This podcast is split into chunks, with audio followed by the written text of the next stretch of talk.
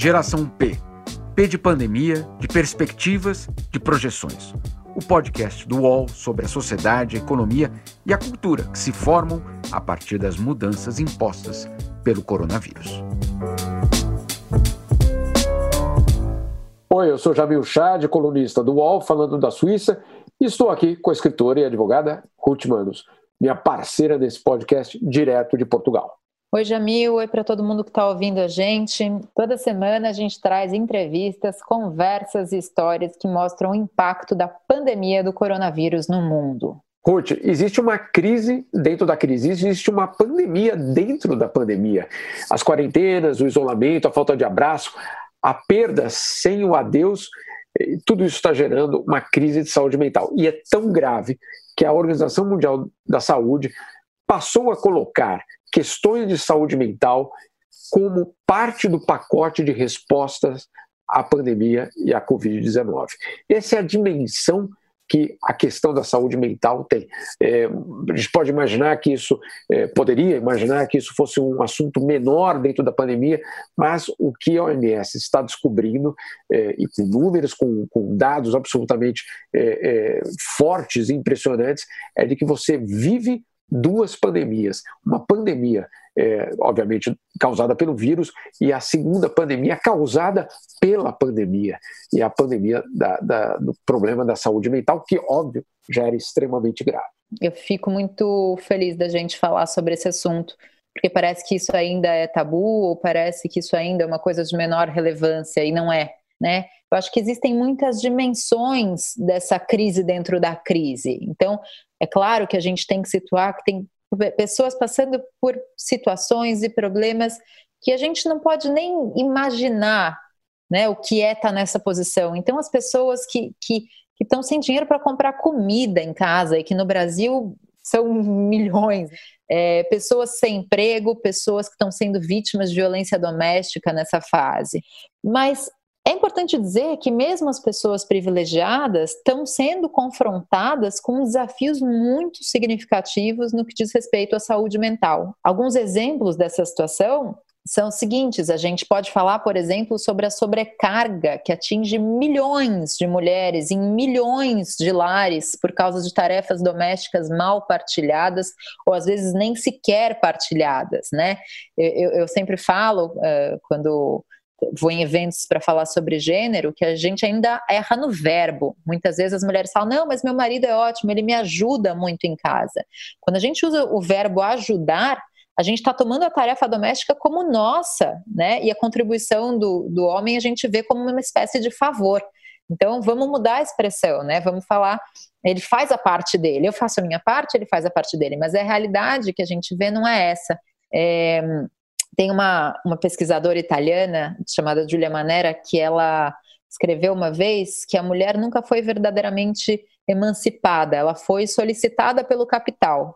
Então, as tarefas domésticas nunca foram redistribuídas em casa entre homens e mulheres, elas foram simplesmente delegadas a uma outra mulher, geralmente mais negra e mais pobre, que quando chega na casa dela também encontra as tarefas domésticas à sua espera. Então, o que a gente verifica na pandemia, né, na, na grande maioria dos lares em que se deixou de contar com essa contribuição das trabalhadoras domésticas é que não havia uma redistribuição de forma alguma, né? Quando a, a, empregada doméstica sai de cena, quem assume é a mulher, mesmo que ela tenha um emprego, mesmo que ela tenha muita coisa, tanta coisa para fazer quanto homem. Enfim, Uh, além disso, a gente pode falar de insegurança financeira, né, que invadiu a casa de todo mundo, o medo de perder o emprego, o medo do salário atrasar, a ansiedade que gera todas essas questões de dinheiro, e mesmo quem está bem de dinheiro, está vendo o dinheiro desvalorizar nas aplicações, são angústias de dinheiro infinitas, né? Aí entram os medos inevitáveis relativos à saúde em si, à nossa saúde, mas especialmente a saúde das pessoas que a gente ama e que são né, mais frágeis perante esse vírus, então os pais, os avós,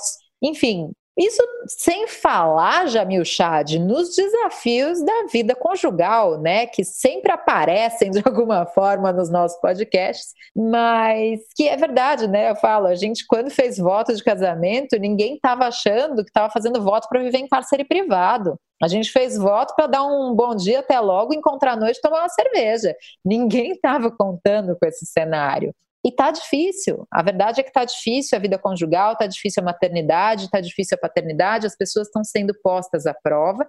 Todas as pessoas têm o direito de se sentirem mais vulneráveis e menos equilibradas. Então, fra aquela frase famosa, não tá fácil para ninguém, pela primeira vez é uma frase real. É pela primeira vez uma frase global. Não tá fácil para ninguém, Jamil.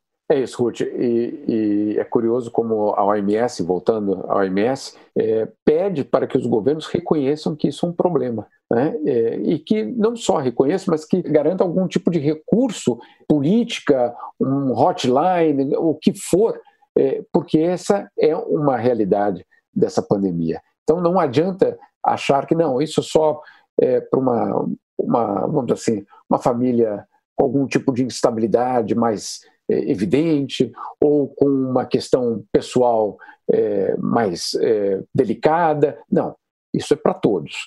E a questão da saúde mental faz parte do pacote de respostas e até mesmo das orientações que a própria OMS dá aos governos.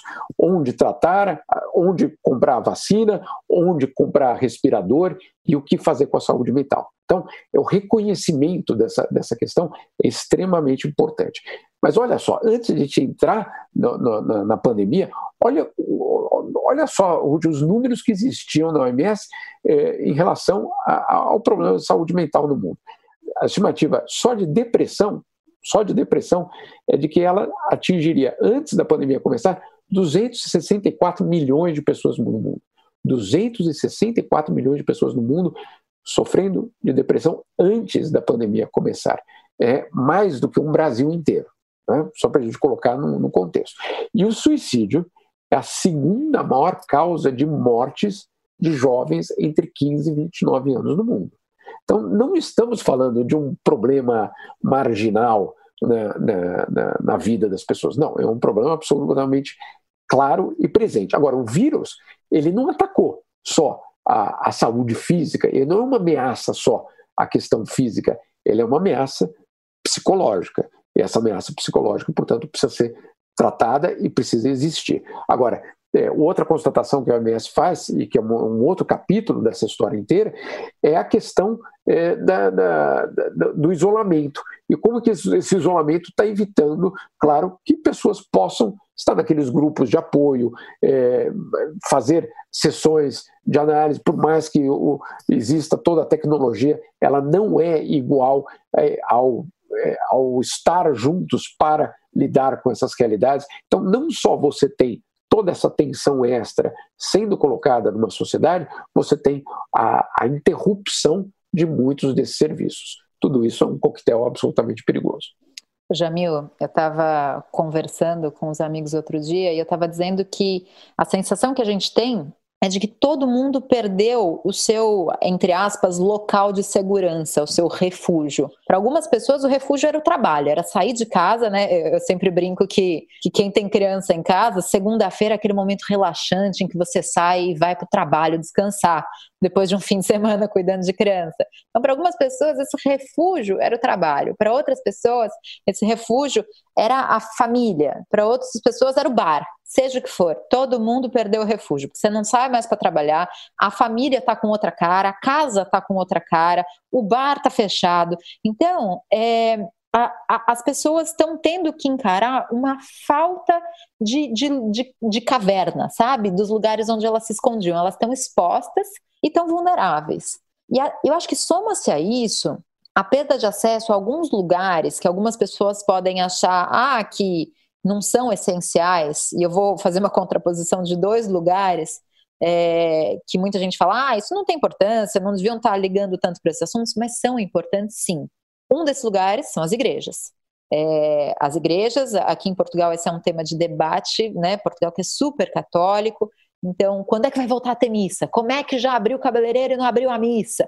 Né? Então, tem, tem, não voltou a ter missa. E outro lugar é o estádio, é o futebol. Então vai voltar o futebol é, e muita gente questiona essa decisão. Eu acho que é importante a gente falar que a igreja, assim como o estádio, apesar do futebol voltar sem público por enquanto, eles em medidas diferentes representam templos para as pessoas, né? Locais de identidade, de convívio, de paixão, de amor, de culto, de alguma forma. Então, todas essas perdas estão tendo custos muito altos para as pessoas. A pessoa que não pode estar é, é, tá com seus amigos, não pode ir ao bar, não pode ir à missa, não pode ir ao culto, não pode ir ao jogo. E isso mexe com a estrutura das, das pessoas, isso mexe com a cabeça das pessoas, porque eram locais de refúgio e de segurança. A gente tem que falar sobre o problema dos avós como os avós estão sofrendo longe dos netos e como os netos estão sofrendo longe dos avós. Essa é uma questão de saúde pública, é óbvio que é.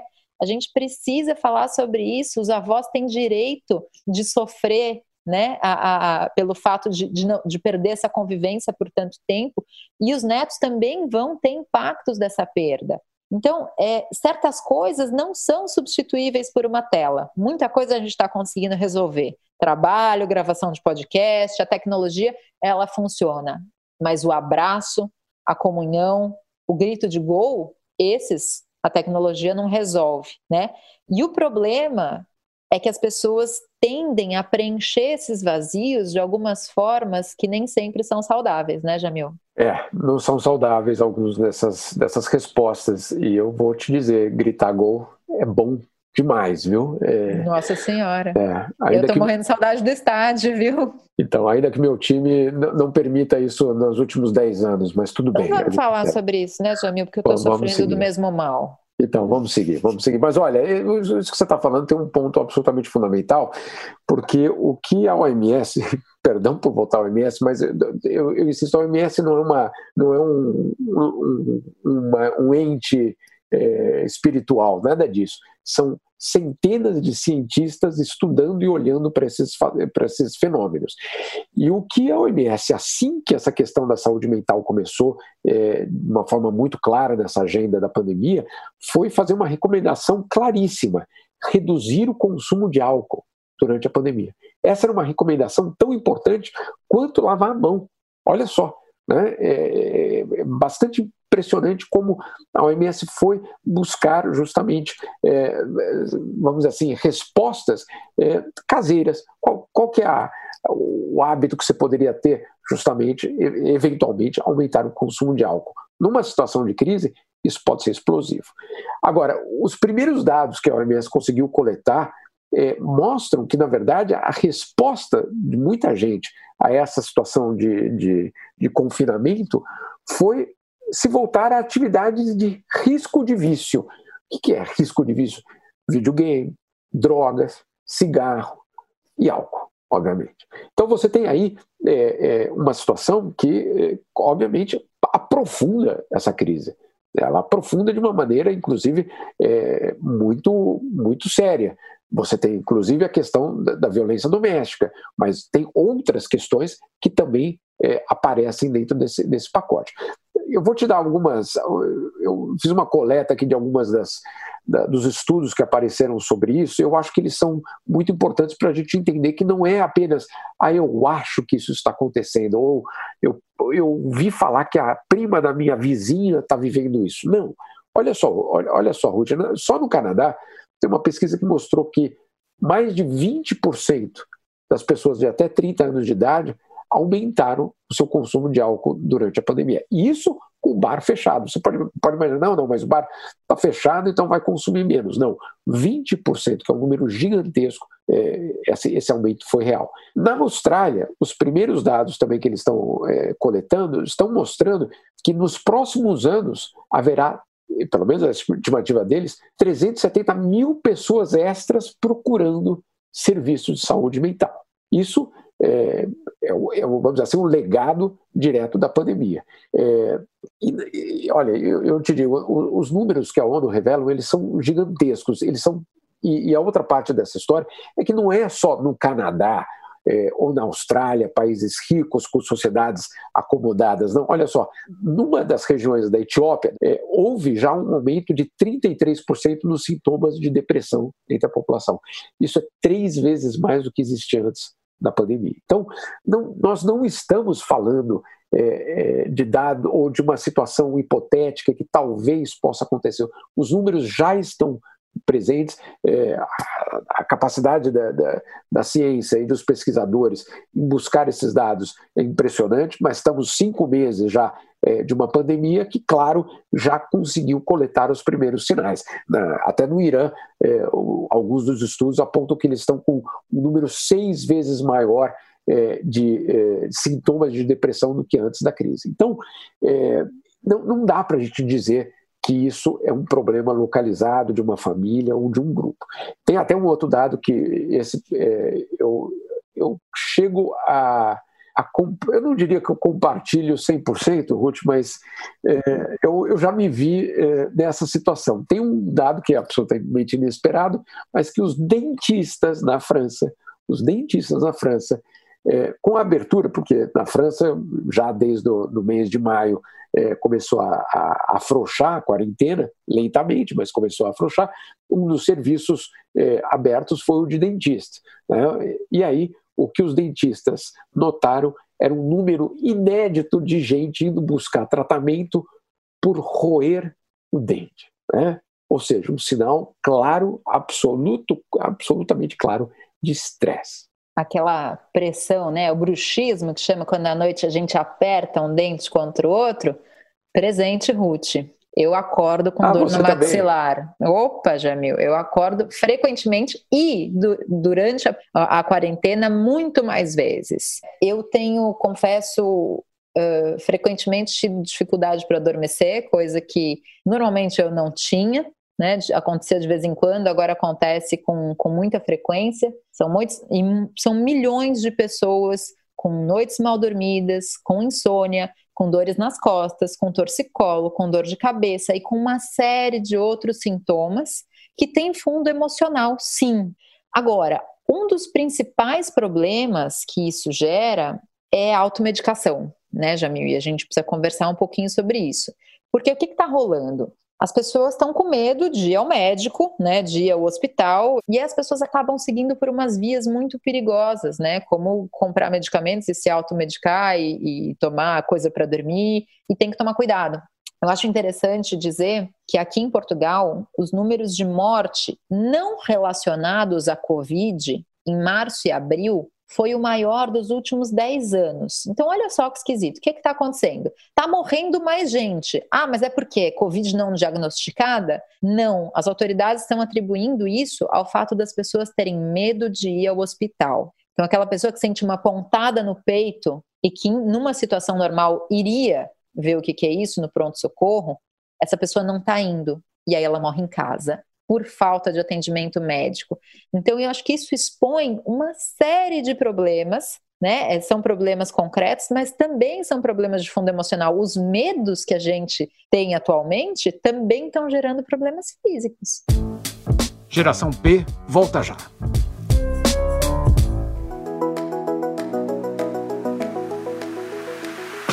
Podcast UOL Entrevista tem entrevistas exclusivas e na íntegra sobre os mais variados temas feitas por jornalistas, blogueiros e colunistas do UOL. Você pode ouvir o UOL Entrevista e outros programas do UOL em uol.com.br/podcasts no YouTube e também nas principais plataformas de distribuição de podcasts.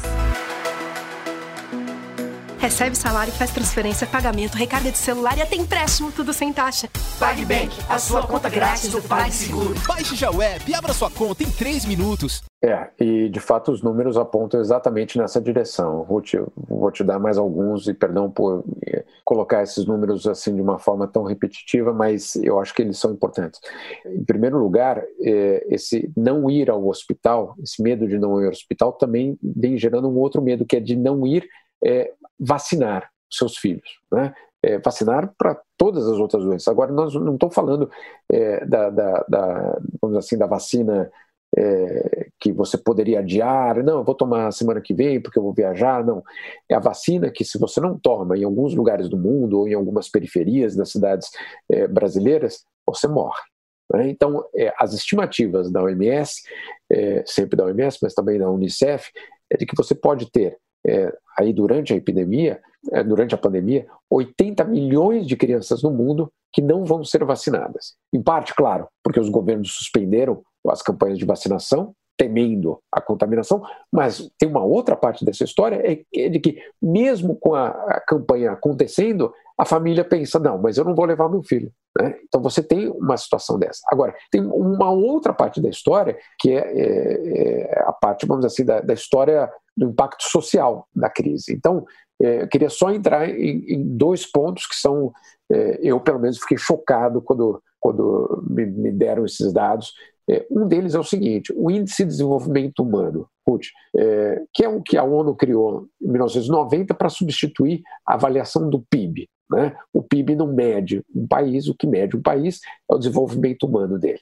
É, e aí, desde 1990 até 2020, apesar das crises, apesar da crise bancária, tudo isso foi, viu um aumento no índice de desenvolvimento humano, até que chegou a pandemia. E pela primeira vez a gente está vendo, ou vai ver no ano de 2020, uma regressão no índice de desenvolvimento humano.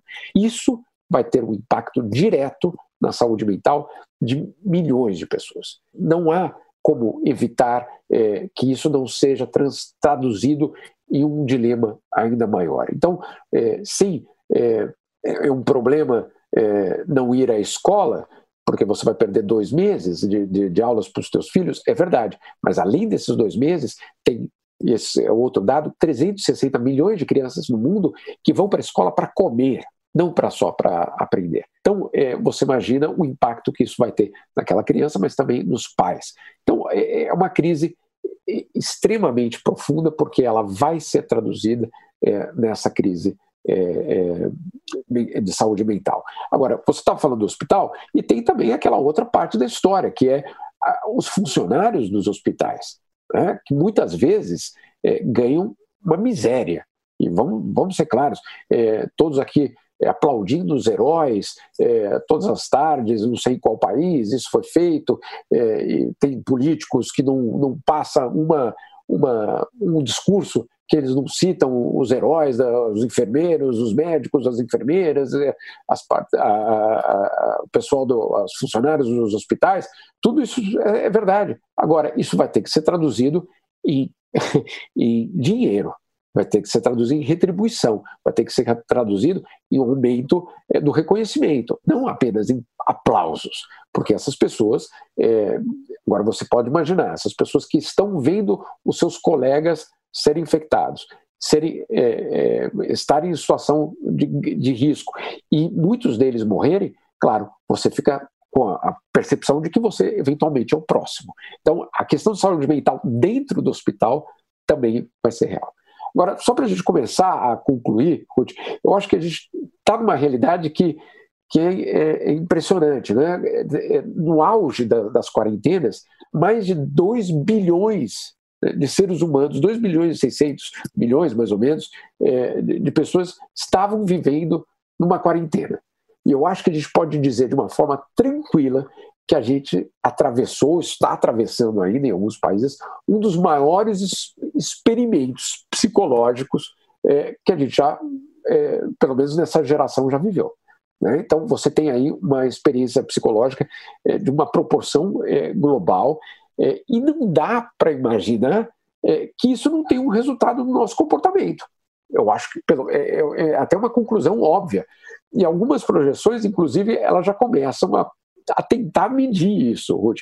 Medir no sentido até econômico. Ou seja, no segundo semestre do ano, vai ter ou não uma epidemia de burnouts e de absentismo no segundo semestre, aí, com enormes custos para as empresas e, claro, para a mão de obra e para a produtividade num país. Isso tudo vai ser colocado. É, Jamil, a gente, acho que a principal mensagem que, que eu gostaria que ficasse nesse episódio é que a gente precisa falar sobre saúde mental.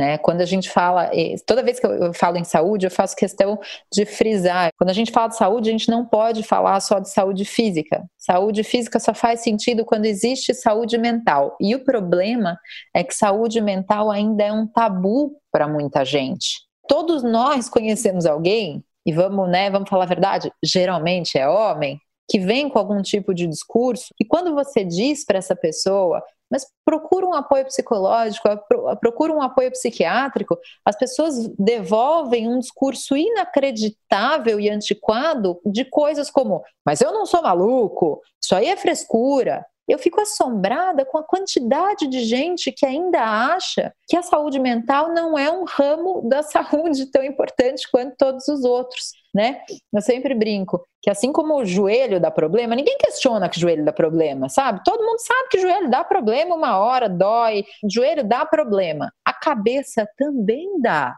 Frequentemente problemas químicos que precisam de medicação, que precisam de atendimento. E eu acho que a gente tem que falar todo mundo está passando por um momento difícil e isso não é vergonha, não é vergonha dizer que não está fácil, não é vergonha dizer que a gente está fragilizado. Então é importante dizer isso. Nem todo mundo tem condições de buscar o apoio profissional por questões de grana, né? Terapia é uma coisa cara, mas que eu sempre falo, né? Todo mundo que tem plano de saúde, lembre disso, né? O plano tem psicólogos credenciados, vai procurar seu plano né, o que, que eles oferecem. Ou então, tem muitas faculdades de psicologia que têm serviço gratuito, tem uma série de ofertas. Mas mesmo né, se não for o caso ainda de buscar ajuda profissional, as pessoas precisam conversar, pelo menos com amigos e com família, sobre o que elas estão sentindo. As pessoas falam muito sobre o que está acontecendo. Né? A gente fala, não, ah, mas meu, meu emprego está difícil, mas minha mulher está enchendo o saco, meu marido está chato, as crianças estão me deixando doido mas as pessoas não falam sobre o que elas estão sentindo. Eu estou me sentindo angustiado com essa situação, eu estou com medo disso, eu estou com frio na barriga do caramba, eu estou em pânico, eu, eu não sei, né? A gente precisa falar sobre o que a gente está sentindo. Enfim, isso já seria meio caminho andado. Agora, Jamil, para finalizar, eu queria te fazer uma pergunta. Você está 100%? Você está bem? Você está ótimo, Jamil Chad? Não, curti não estou. E você? Eu definitivamente não estou 100%. Então, acho que esse é o nosso, o nosso grande tamo junto para fechar essa conversa de hoje, não é? Então, vamos lá, buscando apoio, tendo consciência, conversando, expondo as nossas fragilidades, mas é assim que tem que ser. Beijo, Jamil, obrigada, beijo para todo mundo que ouviu a gente. E até a próxima. Até a próxima. Geração P tem apresentação e reportagem de Ruth Manos, Jamil Chad e Juliana Bergamo. Edição de áudio de João Pedro Pinheiro e coordenação de Juliana Carpanês.